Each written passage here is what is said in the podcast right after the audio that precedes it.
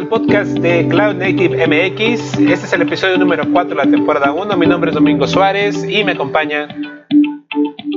Aquí Marco Luis, bienvenidos. ¿Qué bueno, Marquito? ¿Cómo andas? Todo bien, bien, aquí descansando un ratillo. Excelente. Eh, debo decir que el día de hoy tú te aventaste todo el guion, entonces este, muchísimas gracias por eso. Y mm, pues bueno, el guion ya lo tenemos acá en nuestro repo de GitHub para que le echen un vistazo. Y pues bueno, yo creo que el tema fuerte de esta ocasión pues fue una experiencia que tú tuviste hace algunas semanas, ¿no? Así es. Eh, mm, tuve la oportunidad de, ir al en Barcelona y pues ahora sí comparar con el que se hace en Estados Unidos y con la versión de europea. Bien, entonces sí. ¿Y, qué tal? ¿Qué te pareció? ¿Encontraste alguna diferencia palpable o puedes decir que es básicamente lo mismo? No, yo creo que en términos... Sí, la, cantidad de asistentes es menor. Eh, este año, según el, ciencia decía que hubieron 7.700 este, asistentes en esta edición. Eh, eh, si comparamos con la edición la última de, de, Norteamérica, que fue en, Seattle, fue como de 10.000 cachitos. Entonces, sí diferencia en, la cantidad de asistentes. El contenido. Mm, yo lo sentí un poquito eh, un poquito más abajo de en comparación a lo que eh, llegasen, llegasen a ver eh, o, llegamos a ver eh, los que tenemos acá en la conferencia de, la edición de Norteamérica. Eh, también los sponsors son mucho menos. sí, esa fue mi perspectiva. No sé cómo, cómo tú detallas con tus propias experiencias en, otros que en Europa. Eh, creo que sí tienes mucha razón con respecto al tema de los sponsors. Eh, bueno, al menos también digo algo muy importante. La primera vez que yo fui a un KubeCon fue en, el de Berlín, del de hace dos años, del de 2019. Eh, y también el evento, de hecho, éramos muy poquitos. Éramos creo que alrededor de 2.500 o menos de 3.000. Entonces sí, ahí coincido contigo porque después el siguiente KubeCon al que fuimos en Austin, ese fue brutal, ¿no? Casi... 4.500 casi el doble de lo que es, de los que habíamos ido en, en Berlín. Pero pues bueno, eh, yo creo que sí, sin duda, el, el, el, ir a un evento en los Estados Unidos, lo que yo he notado es que al menos en los de Europa casi no hay tantos latinos. En el último KubeCon, en el curso en el que mencionaste de Seattle, ahí encontramos a un montón de latinos. En el de que eso también ayuda muchísimo, ¿no? A que más gente del, del continente se mueva al norte, es más barato incluso que ir a Europa. Yo creo que es parte, digamos, de este, de este efecto, ¿no? Pero al final del día, este, y eso obviamente impacta en los sponsors, ¿no? Por ejemplo, pero creo que hubo muy buen contenido, ¿no? Y justamente vamos a hablar este, de ese contenido que tú has, has, destacado en el guion de este podcast. Sí. Eh, bueno, como lo verán ahí en, nuestro GitHub, en el repositorio, yo creo que el principal que se destaca de este KubeCon es que eh, Janet Q, el, el, el, ingeniero de software que trabaja para Google, eh, según ella hizo su pronóstico, pero yo creo que ya es porque ya lo sabía, porque eh, ahorita les digo por qué. Según ella, eh, o su pronóstico es de que ahora eh, eh, toda la comunidad y todo el desarrollo uh, de Kubernetes va a estar enfocado en tres cosas, que son la extensibilidad, que es este eh, que más plataformas y, frameworks eh, eh, adopten más Kubernetes, todavía aún más. Por ejemplo, que también cosas que, que, tiene actualmente Kubernetes y que podría considerarse que no están lo siguiente maduras, ella hizo el, la referencia de los eh, CRD, los eh, Custom Resource Definition, y solo los tienen en alfa y que posiblemente eh, este, sería uno de los puntos a, considerar para hacerlos ya, eh, digamos, considerarlos como una parte estable de Kubernetes. Eh, fíjate de, de eso que comentas, perdón, de la, de la, de la extensibilidad, eh, hay un punto muy importante que justamente vi, eh, me gustaría retomarlo un poquito más adelante, pero creo que algo bien importante con la extensibilidad es, es un poquito tener el control acerca de qué tanto puede ser extensible Kubernetes.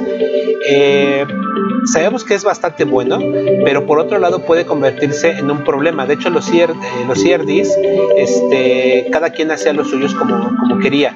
Y creo que justamente eh, a partir del release de Kubernetes 1.15 están poniendo un poquito más énfasis en tener un poquito más de control, ¿no? Pero sí creo que es momento de que eh, esa parte sea un poquito más, más normalizada y más estandarizada, ¿no? Duda, sí. Eh, el segundo punto fue la escalabilidad de, de, Kubernetes. Entonces, eh, uno de los temas o de las cosas nuevas que ella mencionó es los, eh, para van a implementar lo que le llaman nodeless y que es este, no es exactamente una nueva forma de, cómo manejar los nodos, sino más bien cómo los eh, eh Kubelet manda las notificaciones hacia, hacia el master diciéndole, hey, este nodo está bien. ella decía que era como eh, una, otra forma de hacerlo más ligero esa comunicación y que, no llegara a ser una carga para el nodo y también para este para el, el master, el, el cluster master. Eh, entonces ese será como un enfoque. Eh, y posiblemente haya, eh, planes para mejorar todos los controles que tiene Kubernetes para hacerlo escalable. Excelente, muy buenas noticias para los que corren a gran escala. Sí. y otro, el, último punto que es la fiabilidad de Kubernetes Reliability. Em, por ejemplo, ella decía que cómo podemos evitar que este, una falla eh, que se vaya a una falla de cascada, eh, como eh, si, si un, un, container eh, fallamos, a, eh, eh el kubelet falla para, para bajarlo eh, y sature el, nodo por los logs de errores, eso no afecte a otros nodos o inclusive al master. eso sería como que el, punto a enfocarse a, a, mejorar en Kubernetes. sí. Excelente, creo que esto complementa bastante bien lo que vimos en Seattle. De hecho, también eh, Janet Bo fue quien mencionó un poquito acerca de cómo estaba la adopción en uno de los keynotes. Eh, y ella mencionaba que justamente Kubernetes está empezando a pasar de esa curva en la cual están los early adopters y ahora los que se retrasan un poquito más, que seguramente son corporativos, que son un poquito más uh, conservadores, eh, ellos están pensando en otro tipo de cosas como seguridad, por ejemplo, ¿no? Es justamente hacia donde va la maduración de Kubernetes, entonces eso eh, está complementando, creo yo, un poquito lo que vimos en, en diciembre del año pasado y pues bueno, es bastante emocionante ver cómo, cómo sigue madurando y cómo, cómo la industria eh, vaya, se está volviendo como un estándar de industria, casi casi cuando eh, hablamos eh, sobre contenedores en la nube. Claro, eh, sí, sin duda. Bueno, ahí les vamos a dejar el link a hacia el keynote de Janet, entonces se lo pueden chutar. Este, ¿Y qué más? Eh, otro, otro anuncio que yo creo que fue muy importante y, creo que definitivamente lo necesitamos es el anuncio de, de Service Mesh Interface, eh, que es la... Eh, van a trabajar para poder definir la especificación de cómo implementar service meshes. Entonces, por ejemplo, hasta ahora pues solo tenemos Istio, eh, eh, el que tiene eh. Uh, Linkerd y el, el con Envoy. No, el, el, que los que hacen este el Kukomoto, eh, su empresa, ah, se me olvidó. Bueno, son, tres principales. Y pues realmente cada uno de ellos trabajan y hoy tienen su implementación eh, ahora sí como, decía la canción a su manera y este pues la, la, intención de este, de, este, de este esfuerzo es de que se defina un set básico de, de operaciones o de eh, interfaces para que eh, sea, sea eh, fácilmente la comunicación entre diferentes implementaciones de service meshes. Sí, creo que creo que está bastante es otra cosa necesaria en el, en el, en el ecosistema porque sí, sin duda estamos viendo que, bueno, Istio es como una, la implementación casi, casi también de facto, pero pues hay, otros hay, hay, otros competidores bien importantes en la industria y de hecho es muy bueno que existan esos competidores porque seguramente eh, una de las cosas que de, de Istio, que a mí particularmente al principio no me, gust, no me gustaban tanto, era que el API cambiaba demasiado. De hecho, hace dos años cuando lo empezamos a utilizar, este, cuando cambiaban de una versión a otra, prácticamente todos los componentes cambiaban y tenías que reconfigurarlos nuevamente hasta que medio se estabilizó con Istio 1.0. Pero a partir de ahí han ido como añadiendo nuevas cosas que también justamente a mí ahorita me da un poquito de miedo porque sí también pueden cambiar algunas cosas y otra vez toda tu configuración va a cambiar. Entonces, eh, algo que hace falta obviamente ahí es eh, algo que a mí me gusta mucho en Kubernetes, por ejemplo, son los ingress control, las reglas de ingress, ¿no? Que tú puedes escribir tus reglas de ingress y en mayor o menor medida, si cambias tu ingress controller, si usas el de Nginx o el de HA Proxy o el de, el de Google Cloud Platform, prácticamente tus reglas de ingress casi no cambian, ¿no? O cambiarán muy poquito, tal vez con algunas anotaciones, pero tu configuración es prácticamente la misma. Eso no, no, no puede pasar con los service meshes, porque cada service mesh lo implementa a su manera. Pues justamente creo yo que vale mucho la pena este esfuerzo. Es una estandarización, de hecho, ¿no? El, SMI. Exacto. El otro eh, service mesh es, es Console. sí. Ok, ok, ok. Sí, de hecho son tres importantes. Ah. Ajá, bien. Sí. Y bueno, ahí también dejamos este, eh, las ligas hacia el anuncio oficial, eh, hacia el, keynote donde eh, hacen el anuncio del Zero Mesh Interface eh, para que se también lo, vean. Y, pues bueno, de, de hecho, algo, algo importante por notar es que este estándar es solamente para Kubernetes, ¿no? Sí, sin duda. pero, y cada quien. Ah, de hecho, el, chico que hizo el anuncio también eh, eh, se hace un, una demo eh, con Istio, ya implementando este, lo que ya tienen de, las interfaces especificadas. Ah, excelente, excelente. Pues sí, van avanzando y seguramente dentro de muy poco tiempo veremos una versión final. Yo creo que este año seguramente, ¿no? Sí, sí. Pues sí. Eh, algo que siento, siento, que hace falta es el service mesh hacia afuera del clúster de Kubernetes. De hecho, creo que es algo necesario porque eh, sin duda, por ejemplo, Istio resuelve muchos problemas, pero esos problemas solamente los resuelve siempre y cuando estés corriendo dentro de Kubernetes. Consul, por ejemplo, puede expandir las funcionalidades. De hecho, es un service mesh que no requiere Kubernetes. Entonces, y eso creo que creo yo es vital porque en muchas ocasiones las compañías no están listas para eh, pues migrar completamente a Kubernetes, sino que tienen un ambiente híbrido, tienen aplicaciones legadas que por alguna razón u otra no pueden migrar a, Kubernetes por ahora o son, o son aplicaciones propietarias que no pueden tocar. Entonces, este, creo yo que justamente Consul está haciendo un muy buen trabajo como de poder expandir el clúster afuera este, hacia otros componentes legados, pero el tema del Service Mesh es algo que pues por ahí está como, como pendiente, pero veremos qué pasa en el futuro y seguramente estos cuates de HashiCorp que hacen cosas increíbles eh, harán algo con Consul. Sí, también vamos la, la la reacción de, Amazon con su eh, implementación de eh, AppMesh. Eh, hasta ahora no han dicho o no han anunciado algo, pero pues sin duda deben de meterse a este eh, este tren. Buen comentario, se me ha ido por completo este Amazon.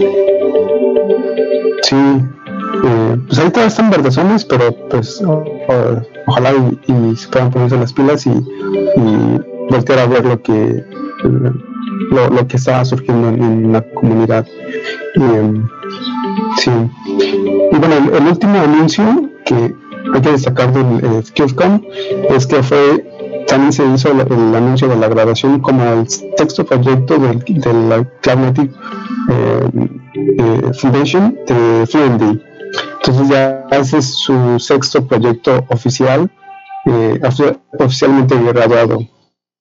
Eh, y pues bueno, eh, ah, bueno, yo creo que el adicional, eh, el aniversario de Kubernetes, que fue, es el quinto aniversario de Kubernetes, y pues bueno, y este, eh, pues bueno, como que le hicieron una mini fiesta y, y eh, le pusieron su booth para tomarse fotos. Ah, qué chido, ¿te tomaste fotos? No,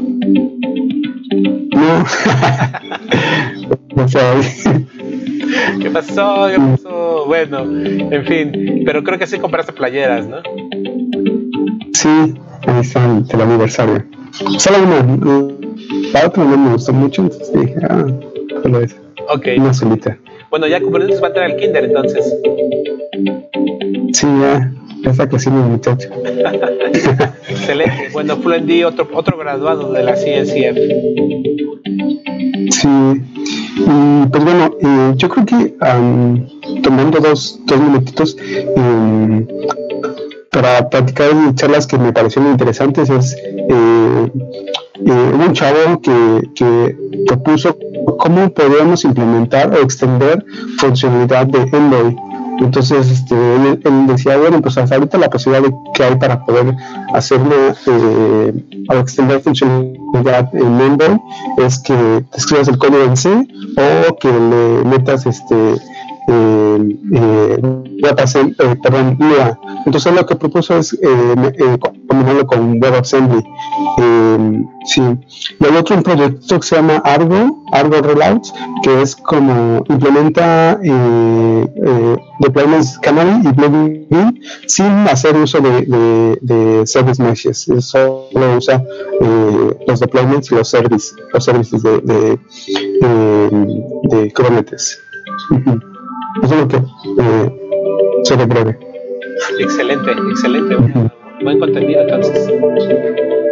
Sí. Hay unos trabajos de liga también de, los videos, ya están en YouTube, entonces para que se los chuten. Que, son bastantes. De, de, hecho, digo, como margen, este, también está acabando Cube, este, KubeCon China, ¿no?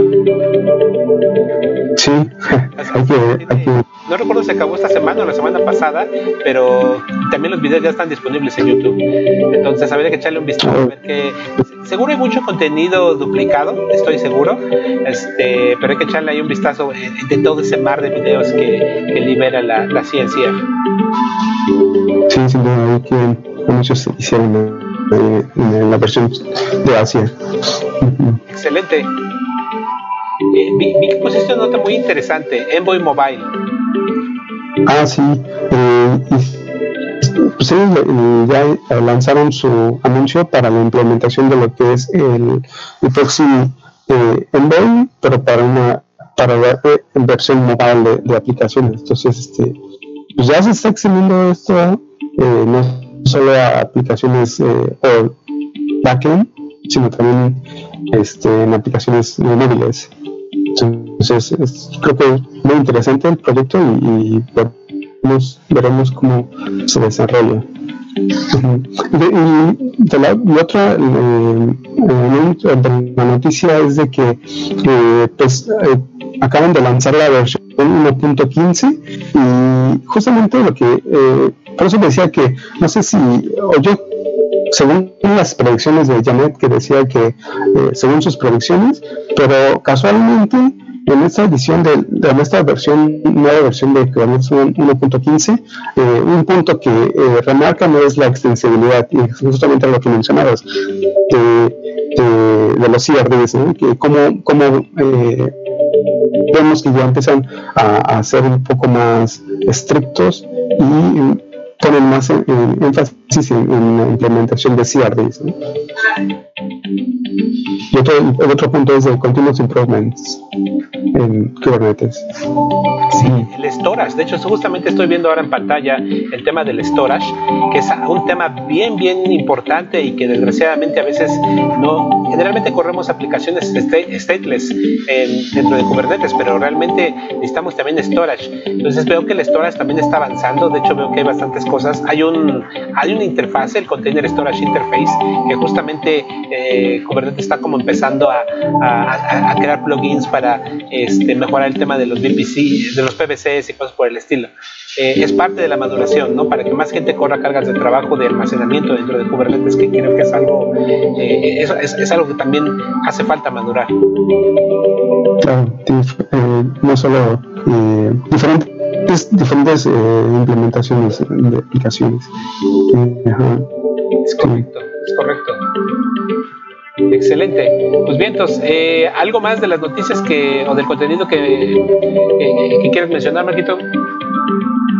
No, eh, pues yo creo que mejor lo guardamos para la siguiente edición, que,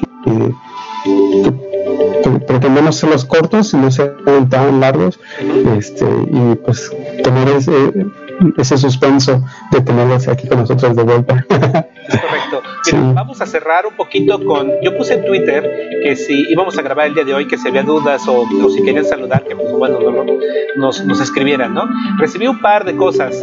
Este, Carlos Salazar nos mandó una pregunta, este, y también Héctor Patricio nos mandó otra pregunta. Eh, Carlos, este, el buen Choc, este, Carlos Salazar nos preguntó, oye, ¿van a hablar de Istiomesh?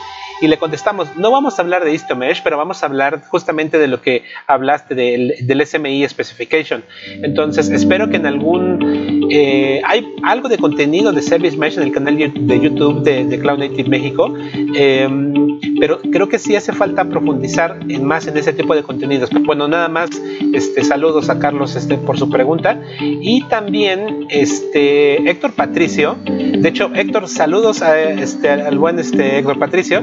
Eh, él nos pregunta, recomendaciones de libros para aprender bien Docker y Kubernetes. Creo, Marquito, que este tema en particular merece su propio podcast, porque hay un montón de contenido bien interesante que podemos recopilar y que por ahora no podemos hablar porque se va a hacer un poco extenso, ¿no? Pero bueno, muchas gracias, este, Héctor, por tu, por tu pregunta. La vamos a considerar para un podcast este, futuro. De hecho, yo creo que valdría la pena tenerlo ya documentado en nuestro sitio web como parte de una guía para aprender Docker y Kubernetes, ¿no te parece? Sin duda, porque hay muchísimo contenido, de verdad. Y cuando empiezas así a buscar en Google, y aparecen un montón de cosas y dices, wow, y entonces, ¿y cómo empiezo? ¿Y de dónde empiezo? ¿Y cuál sería como, eh, para mi nivel, qué es lo más este, recomendable? Creo que sí, sin duda necesitamos hablar eh, específicamente de recursos que te faciliten cómo empezar con Kubernetes o de dónde agarrarle el, el hilo. Excelente, Marquito. Pero yo creo que... Dime, dime, dime, perdón. La, única recomendación que podemos hacer hasta ahorita es instala Minikube y de ahí. Y después ahí empezamos a, a, hacer un poco más este, eh, detallados.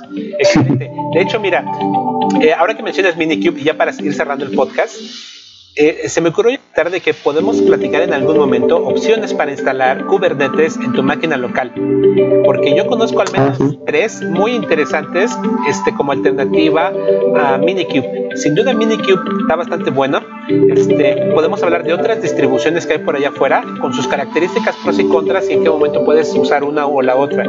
Eh, creo que vale la pena generar ese tipo de contenido, pero bueno, ya lo, ya lo hablaremos. Entonces, sí, instales Minikube y pues bueno, luego vemos cómo cómo, empezamos a comunicar más contenido. Eh, excelente, Marquito, pues un gusto platicar como siempre contigo. Espero que este, eh, estamos siendo constantes, ¿no? Ojalá una vez a la semana podamos darnos el tiempo. Este, y estoy muy contento. Muchas gracias a todos los que nos están oyendo, porque estoy viendo las, las, este, las estadísticas. Digo, son modestas, pero ya tenemos, ya estamos alcanzando entre todas las plataformas, entre iTunes, Spotify y YouTube y SoundCloud estamos ya rebasando las vistas por episodio. Entonces, este, digo, todavía es, es modesto, pero estaría increíble que eso lo siguiéramos creciendo. Entonces, muchísimas gracias este, a que nos escuchen y pues bueno, vamos a seguir generando más cosas. Pues bien, Marquito, este, palabras finales. Gracias a ti este, por eh, permitir ser parte de esta comunidad y, y pues estamos pendientes de que podemos compartir con, con toda la comunidad latina. Excelente, pues bueno, un saludo a todos y eh, pues bueno, nos vemos en el próximo.